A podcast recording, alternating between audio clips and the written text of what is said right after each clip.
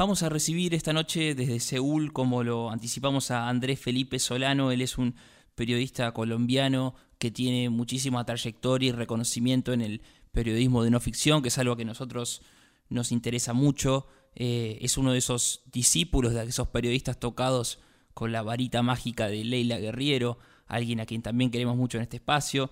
Conversamos con ella hace algunas semanas y nos contaba de esta cantidad de, periodistas eh, que están distribuidos por toda Latinoamérica. En este caso Andrés está en, Seúl desde hace algunos años, pero entusiastas para contar nuevas historias.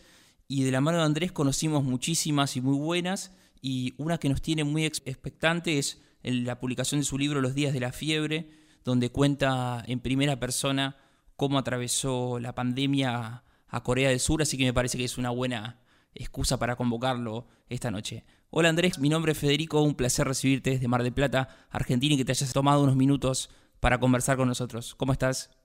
Hola Federico, eh, no, gracias a ti por contactarme. Bueno, hablamos de Los días de la fiebre, que es un libro que es muy interesante, es la consolidación de, tu pluma, de tu manera de contar historias en primera persona y en este caso te tocó contar una historia urgente como es el coronavirus. ¿Cómo escribir sobre algo que escriben todos y hacerlo de una manera distinta? Sí, pues mira, la verdad, eh, la misma escritura del libro y la propuesta del libro eh, fue algo muy inesperado y muy extraño porque yo estaba en un proyecto muy, muy diferente. Incluso más, eh, tendiendo más a la ficción que yo he escrito un par de novelas, bueno, en fin. Eh, y cuando se empezó a dar los primeros brotes aquí en, Seúl, un editor amigo con el que he trabajado antes y que ha venido incluso a Corea y conoce un poco, un poco Seúl eh, y, a los coreanos, digamos, me dijo, mira, ¿no te interesaría escribir algo sobre lo que está pasando? Porque fue en ese momento apareció alguien que que menciono en el libro, que es la paciente 31. Una señora fiel de una iglesia cristiana apocalíptica muy extraña que eh, contagió un montón de gente y los contagios se dispararon. Antes de eso estaba más o menos controlado, 30 al día, 15, números muy pequeños. Después de eso, incluso alcanzó a subir hasta 900 en el pico.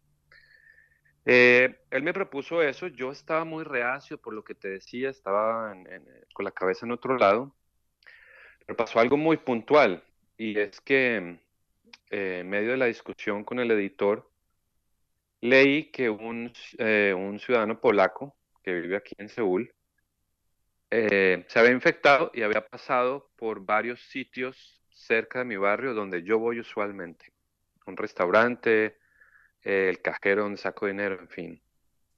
Y eso me hizo pensar, bueno, quizás, quizás el virus está tocando la puerta, está marcando a mi alrededor con una línea de tiza y yo debo, debo atender un poco al llamado, a ver qué, a ver qué sale de eso. Y así fue como decidí escribir el libro.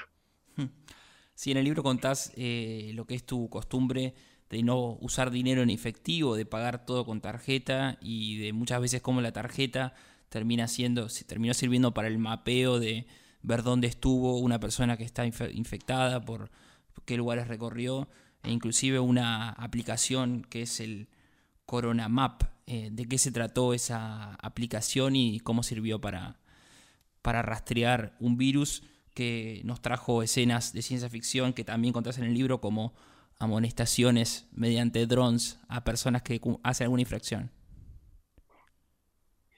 Claro, bueno, los drones fue en, China, pero fue una de las noticias, de las primeras noticias que, claro, me hizo pensar, bueno, esto está muy extraño. Eh, pues mira, la, es curioso lo de las aplicaciones, porque el gobierno por ley, con la anterior eh, epidemia, que pandemia incluso, porque, porque sí lo fue, del MERS, eh, en el 2015, Corea del Sur fue el segundo país después de Arabia Saudita, algo que, que los coreanos no podían creer. Pero bueno, nada comparable a lo que ha pasado. Pero desde ese momento hay una ley que obliga al gobierno a suministrar información inmediata, porque el problema con el MERS era que la información era muy difusa, no se podía conseguir, en fin, el público no tenía acceso. Entonces lo que el Centro de Epidemiología eh, empezó a hacer fue publicar eh, tablas de Excel con todos los datos que, que salían cada día Pero un, un, estudiante de doctorado en una universidad se dio cuenta que estas tablas eran un poco complicadas de ver. Entonces lo que él hizo simplemente fue crear una aplicación con un mapa distribuyendo la información. Y así fue como nació esa aplicación. De hecho, fue una, una iniciativa de un particular. Claro, cuando los contagios crecieron, crecieron muchísimo, él tuvo que mm, buscar financiación y bueno, ahí, ahí el capital privado apoyó esa, esa aplicación e incluso nacieron otro par de aplicaciones parecidas. Eh, pero sí, básicamente eso, eso ayudó sobre todo a que los ciudadanos supieran eh, rápidamente dónde había pasado un contagiado, dónde, por dónde había pasado, mm, si posiblemente esa persona eh, había estado cerca, en fin. Eh, incluso cuando nombrabas la anterior pandemia, es muy interesante cómo empezás a hablar en el libro del coronavirus sin nombrarlo. Me, me anoté una frase del principio que decís, cuando llegó el otro, cinco años atrás, compramos varias mascarillas en la farmacia como para situar al lector en que hay algo raro que se aproxima, que está casi en todos lados y que ya hubo algo parecido antes que hace que vos tengas entre tus provisiones del, baño, de, las cuestiones médicas, algunas mascarillas ahí de reserva. Eh, y te pregunto también, hablando de lo psicológico, ¿cómo crees que esta pandemia, como muchas otras, pega desde la discriminación? Acá en Argentina se vio mucho que todo lo que proviene de China eh, se mira con ojos distintos en muchos casos. ¿Allá pasó algo igual? Pues mira, sí. Eh, siendo un país tan cercano a China y los coreanos eh, por fuera pueden ser eh, igual de discriminados, a pesar de eso, cuando, cuando empezaron los primeros contagios, empezaron a crecer, la gente pedía, claro, que se cerraran las fronteras. Nunca, nunca Corea ha cerrado las fronteras durante la pandemia, como nunca ha habido un confinamiento obligatorio, por ejemplo. La gente lo ha hecho eh, por voluntad propia y pues los que pueden trabajar desde la casa, pues obviamente se han sumado. Pero, pero sí, me acuerdo haber visto, haber caminado eh, por una zona eh, buscando un restaurante y haber visto un par de avisos donde decía prohibida la entrada a ciudadanos chinos o algo así, cosas de ese carácter. O sea que Corea no se ha salvado tampoco de eso. Em, e incluso cuando se repatriaron muchos coreanos que estaban en China y, la gente, el gobierno dispuso unos, unos edificios especiales cerca de un pueblo para que hicieran la cuarentena ahí.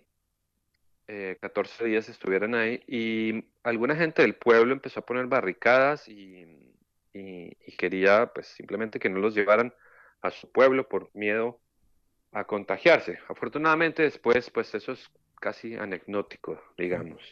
Pero, pero esos miedos atávicos, claro, el virus los ha disparado, como, como tú también te has podido dar cuenta. ¿Y cómo fue la figura del repatriado de Wuhan? Porque acá también los repatriados fueron una de las cuestiones que, más nos recordamos de ese principio de la pandemia. Eh, mucha gente que estaba, por ejemplo, en Europa, argentinos o en distintas partes de Latinoamérica, que por un largo tiempo no, no pudieron volver a, a su tierra, pero cómo fue eh, esa llegada de coreanos que estaban en Wuhan y que también querían volver a, su casa.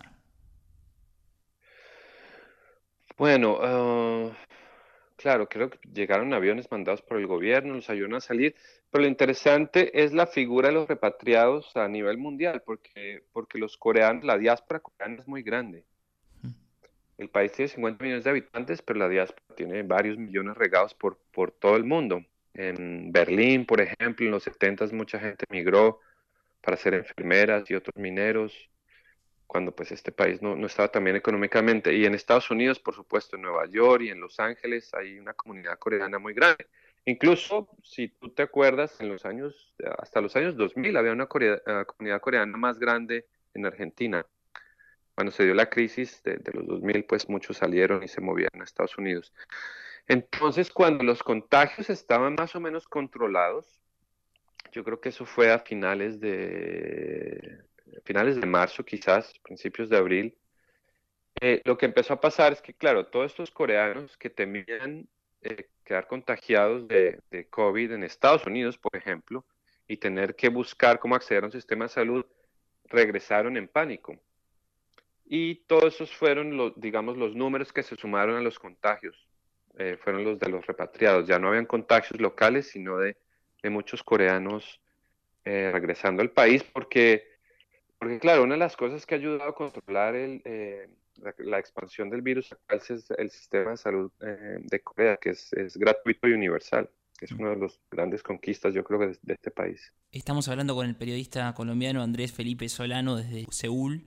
Eh, y quería consultarte, Andrés, cómo empezar a contar eh, esta historia de tu, testimonio en el libro, que es muy valioso, ya que Corea del Sur transita desde hace un tiempo lo que es la nueva normalidad. Y vos de pronto estás hablando de cuestiones bien sórdidas del coronavirus, pero eh, en un momento tenés que ir al recital de un amigo tuyo y ves que ahí entregan mascarillas gratis, ves que te examinan con una máquina rara, incluso contás que usas una foto de eso que te están examinando para poner de perfil en tus redes sociales, eh, de qué se trata esa nueva normalidad y, cómo se agudizaron las medidas de control. Claro, todas estas medidas se, tomaron muy rápido, por lo que te explicaba, por la experiencia anterior. Entonces, digamos, los, los, los tarros con gel desinfectante empezaron a aparecer en los buses muy rápido. Incluso yo me, me acordé de, de, la anterior pandemia, en el 2015, no era como ahora, pero, pero se ven este tipo de cosas, lo que, lo que mencionabas. Empecé a usar mascarillas, por ejemplo, para ir en el tren. Pero sí, desde muy temprano, porque eso fue, mira, eso fue, el primer contagio fue el 20 de enero. Y ese concierto que menciono, por ejemplo, fue eh, creo que el 8 de febrero, el 8 de febrero, digamos. Dos semanas después ya habían en varios lugares máquinas que te medían la temperatura, ya tenías que usar la mascarilla todo el tiempo, había gel desinfectante, mm, tenías que anotar tus datos, por ejemplo, en un papel, todavía no, no, existían las, las aplicaciones, eh, pero eso empezó a pasar en, en muchos lados. Y, y, claro, bueno, cuando los contagios crecieron tanto, la vida sí pues se desordenó, no tanto como pudo haber pasado en países con un confinamiento prolongado, como por ejemplo Colombia. Colombia tuvo un confinamiento muy, muy, muy largo. Eh, no sé, cosas tan simples como, como el olor de una nueva mascarilla, ¿sabes? cuando te pones una nueva mascarilla en el día dices, wow, esto, esto, esto huele diferente y tu, y, tu, y tu día empieza diferente, sabiendo que, has, que has estrenado mascarilla o algo así, ese tipo de cosas, eh, claro, empiezan a entrar en nuestras vidas.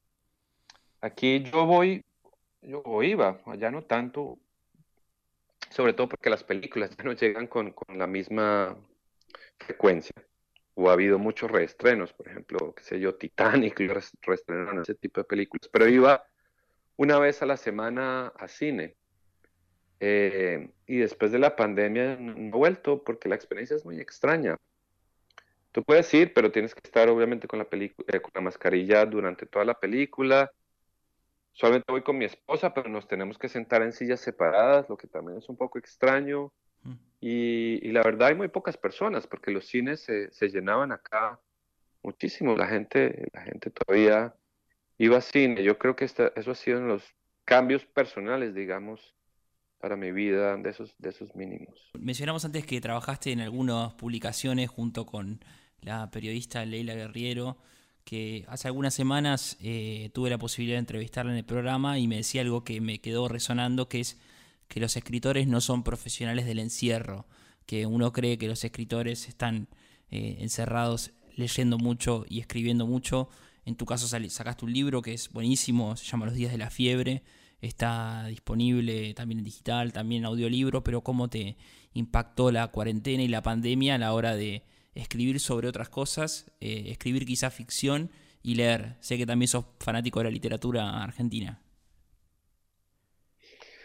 Pues mira, en realidad yo estudié literatura y empecé en el mundo del periodismo por, porque necesitaba un trabajo y era y pensé que era lo que mejor podía hacer.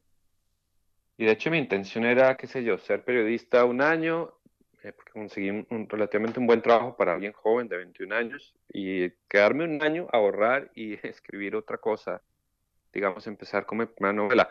Pero me demoré en el periodismo 10 años. Eh, después de eso seguí escribiendo crónicas, ya, ya no trabajando de planta en una, en una redacción. Pero si bien es cierto, una vez me mudé a Corea, me he alejado un poco del, del medio del periodismo clásico, digamos. Porque si tú notas en el, en el diario, en, este, en los días de la fiebre y en otro libro anterior que fue el que trabajé con Leila, que se llama Corea Apuntes desde la cuerda floja, tiene una apariencia de diario, pero hay muchos mecanismos propios de, si quieres, del periodismo literario. Eh, pero como te digo, me he ido alejando un poco de eso y me he ido volcando de nuevo a la ficción que, que fue lo que hice eh, muy, muy al principio. Digamos, yo en el 2007 publiqué mi primera novela, en el 2012 otra. Entonces, claro, entiendo lo que dice Leila, eh, porque ella, como periodista, que es, que además es increíble, sí tiene mucho contacto con mucha gente y el encierro pues puede ser algo, algo desesperante. Por mi lado, el encierro desde que vivo en Corea se ha, vuelto, algo natural, digamos, y, e incluso puedo llegar a decir que más acorde a mi personalidad.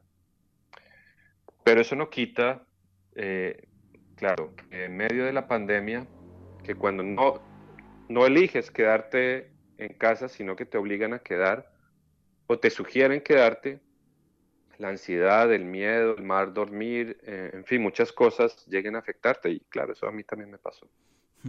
Eh, otro de tus libros, Andrés, que, me gusta mucho, se llama Salario Mínimo, Vivir con Nada, que es una crónica sobre tu experiencia básicamente viviendo, trabajando en una fábrica, viviendo con el salario mínimo de, Colombia de ese entonces y ver cómo a uno eh, le cuesta proyectar, como a uno le cuesta rebuscársela, vos tenías solamente una, una equivalencia, un descuento de, transporte y solo eso. Y es interesantísimo el libro, tiene mucho de periodismo narrativo, mucho de vuelo lírico, de vuelo poético. Incluso una de mis escenas preferidas es cuando vos estás bailando en un bar que se llama Brisas de Costa Rica y justamente la radio de donde está saliendo ahora se llama Radio Brisas, así que me, causó gracia esa, ah. coincidencia. y el libro ese como que salario mínimo, no sé qué te pasará a vos, pero como que te hace pensar un poco más en las cosas verdaderamente importantes. Y a muchos, para muchos la pandemia también lo llevó a eso. Y tengo una frase marcada de salario mínimo que es, para amar se requiere plata y a veces más que para otras cosas. Eh, ¿Qué sentís vos ahora que leer esa frase que escribiste eh, en ese momento, ahora que está todo puesto en duda? Claro, esa experiencia puedo decirte abiertamente que cambió mi vida. Hmm. Em, primero, después de eso, sí, mi relación con el dinero, por ejemplo, cambió. Después de haber vivido seis meses eh, devengando, tampoco mi relación con el dinero cambió, mis ansiedades, em, digamos, se difuminaron y, y, me volqué hacia otras cosas. Eh, y yo creo que pues una experiencia tan fuerte como esta también puede empezar a cambiar vidas, claro, más allá de, las cosas fácticas, de perder un trabajo, de, perder una familia, me imagino que ha habido divorcios en medio de esto, de, violencia intrafamiliar, por ejemplo, ese, tipo de situaciones, pero más allá de eso, yo creo que la gente sí puede eh, haber revalorado su relación, por ejemplo, con la naturaleza, ese tipo de cosas. O su relación eh, con el trabajo. En fin, espero que, el virus nos haya hecho preguntarnos por esas cosas, como, como a mí la experiencia del salario mínimo me hizo preguntarme hace ya 13 años por, por ciertas cosas de mi vida. Mm. Otra frase que, me anoté en el libro, que es la última pregunta que te hago sobre el salario mínimo, eh, es la siguiente. Cuando vos ibas a lo que acá se conoce como fichar, cuando vos entras al trabajo, eh, sobre, esa, sobre esa simple cuestión, vos escribís, cada vez que marcas tarjeta en una fábrica es como poner precio a tu día. ¿Crees que ahora esa, esa cosa de que todo se repite de la, de la pandemia, del aislamiento, hace que mucha gente también le haya puesto precio a su día o haya empezado a pensar cuánto vale su día? Claro, sí, es interesante porque, sabes, no me había planteado los vínculos que, que podía tener, digamos, la experiencia de salario mínimo con ciertas cosas de, de las que yo viví en la pandemia y que han vivido otros. Pero lo que te puedo decir, por ejemplo, es, es que mi, mi sensación del tiempo durante el salario mínimo obviamente se alteró. Estar eh, tanto tiempo trabajando en una fábrica, mm, un poco arrancado de lo que había sido mi vida anterior, que había estado básicamente en relivos, digamos. Mm. Trabajar en una fábrica te deja, te deja molido y ya llegar a casa a leer un libro es, es absurdo, no, no, no, te da, no te da la cabeza. Hay gente que, que lo puede hacer y, es admirable, pero, pero en fin. Em, sí, ese tipo, ese tipo de, de situaciones como la, el haberse alterado la, la concepción del tiempo se ha reproducido un poco en la pandemia, en mi caso, digamos, de otra forma. Hay algo muy extraño, por ejemplo, y es que yo no me acuerdo de los días, bueno, ya pasaba mucho tiempo, pero de los días en la fábrica. Pero a la vez, eh, no me acuerdo de muchos días de esos, de esos tres meses en los que escribí el libro.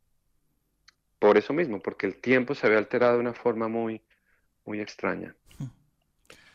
Sí, está, está buenísimo. Incluso el, ahora en Argentina es medio una de las noticias del momento el salario mínimo porque se reunió el consejo que le otorga un aumento, le otorgaron un aumento en tres tramos y eh, fue una semana donde este tema bombardeó los medios de comunicación y eso hizo que el programa pasado yo haya repasado algunos fragmentos del libro que, que tuvieron un, gran rebote. Tenés todavía unos lectores muy cautivos de ese libro que salió allá Ah, en el oye, 2000 qué, 2016.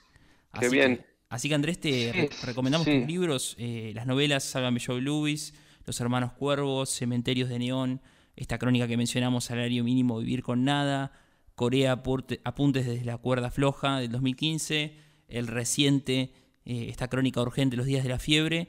Y te pregunto por último, agradeciendo tu, tu tiempo desde Seúl, donde es bastante temprano, eh, contándonos eh, o rememorando tu experiencia con la literatura, que había una moneda tirada a la suerte, que era o es la literatura o es el periodismo, eh, con tu experiencia como lector y siendo este un programa de libros, te pregunto cuál es el, último libro que leíste y te gustó y, y nos querés recomendar para cerrar esta charla.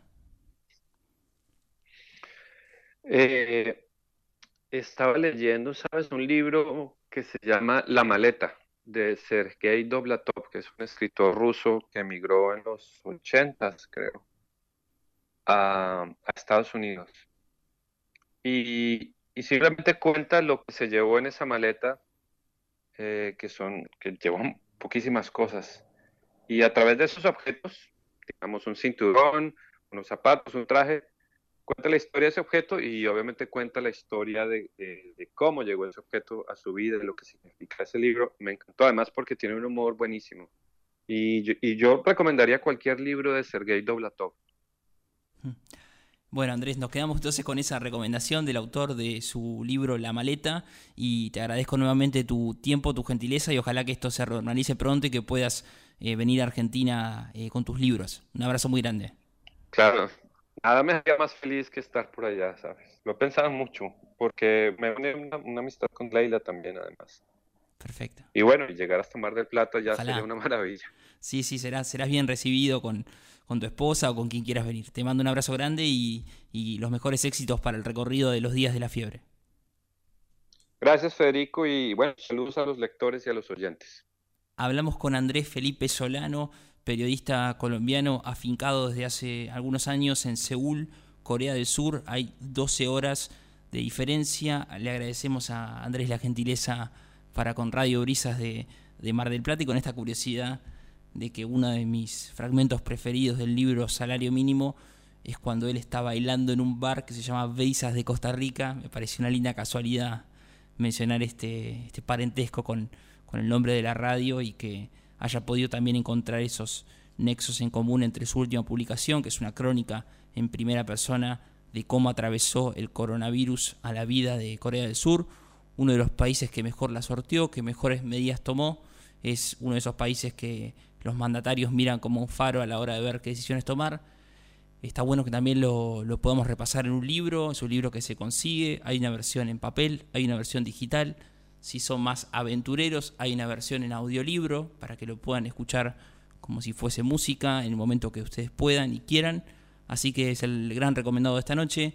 Los días de la fiebre, también Salario Mínimo y cualquier libro de Andrés Felipe Solano, que es un gran periodista y que tuvimos el lujo de conversar con él esta noche aquí en Mar del Plata. Seguimos.